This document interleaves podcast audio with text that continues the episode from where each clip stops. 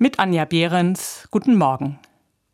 Zu meiner Arbeit gehört es, dass ich die unterrichte, die in unserer Kirche eine musikalische Ausbildung machen. Es sind Ehrenamtliche zwischen 11 und 65, die sich viel Zeit nehmen für ihre Liebe zur Musik. Sie lernen Orgel oder Chorleitung oder beides. Sie erhalten Stimmbildung und schulen ihr Gehör.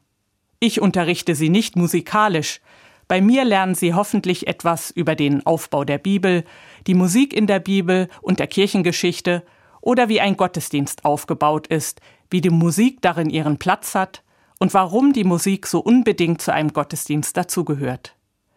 Wenn Sie dieses theoretische Wissen haben, dann füllen Sie ganz praktisch mit Ihrer Begabung die Gottesdienste. Sie spielen Orgel oder singen, Sie brennen oft für Ihr Instrument und für die Kirchenmusik. Es macht mir viel Freude, bei Ihnen zu sein. Sie sind begeistert und nehmen viel auf sich mit wöchentlichem Unterricht und Werkstattwochenenden. Am Ende machen Sie eine Prüfung.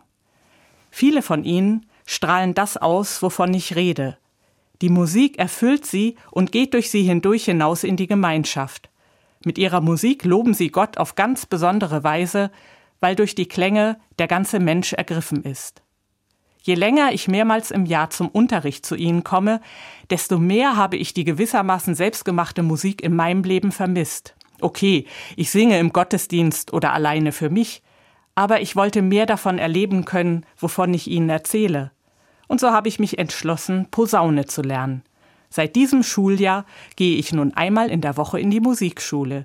Ich lerne Töne und Tonleitern, meine Lippen werden kräftiger. Bis jetzt macht mir das Spielen große Freude. Und ich habe ein Ziel. Ich möchte sehr gerne in einem Posaunenchor mitspielen können und in einem Gottesdienst.